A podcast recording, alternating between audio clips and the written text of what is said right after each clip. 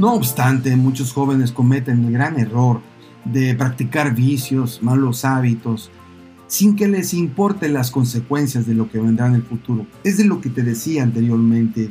Ignoramos las leyes espirituales y las leyes de la salud también. Porque mira, ah, yo veo que hay leyes físicas, hay leyes de la salud y hay leyes espirituales y están entrelazadas todas, pero especialmente la de la salud.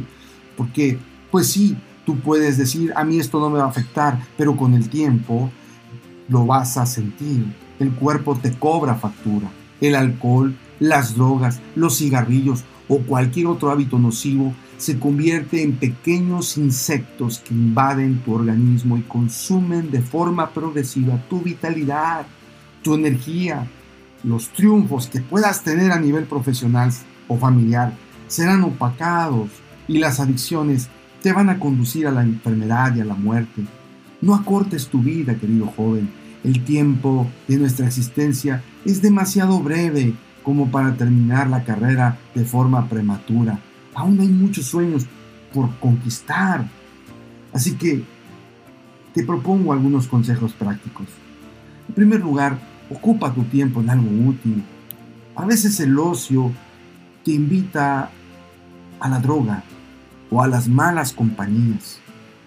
Ese tiempo que pasas chateando o navegando por la web o por las redes con tus famosas redes sociales, ten cuidado si va a ser para tareas, trabajos o para algo edificante o para hablar de Dios, no tengo ningún problema.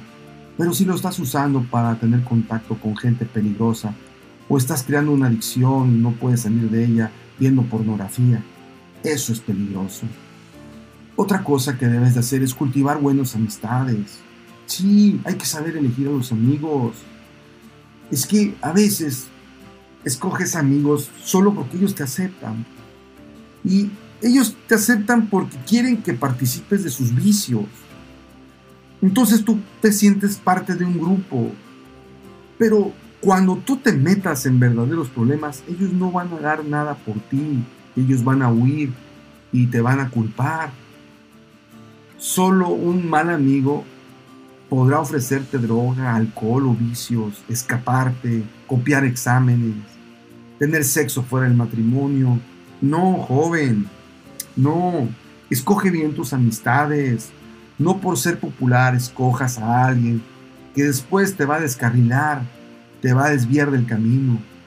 Evita toda prueba de tabaco, esa prueba de alcohol, porque a veces los jóvenes hacen sus fiestas y de pronto tú vas por curiosidad, pero una vez que te atrapas con una pastilla que te dan o con una dosis de alcohol, después va a ser muy difícil rechazar la invitación y te vas a sumergir en ese profundo abismo llamado adicción. Ahora, procúrate también llevar bien con tus padres, eso es muy bueno. Si quieres una buena protección, es vital la familia. Pero me vas a decir, pastor, yo no cuento con una familia correcta, estable. Mis padres a veces se comportan como niños o simplemente ni les importo. Bueno, pero siempre Dios te va a poner en camino gente buena. Trata de acercarte a ella, pídele consejos, desarrolla sobre todo tu fe en Dios con un blanco definido en tu vida. Mira, joven, yo por eso te estoy diciendo, todos estos consejos son muy útiles, pero la diferencia en, en el caso mío fue que yo acepté al Señor Jesús. Los libros ayudan los consejos son importantes, pero lamentablemente si no están bien afianzados en, un, en una fe sólida, entonces no sirven de nada. Dios es real y Él quiere hablarte y Él te quiere guiar. Por favor, dale un tiempito a Él, dale un espacio. ¿sí?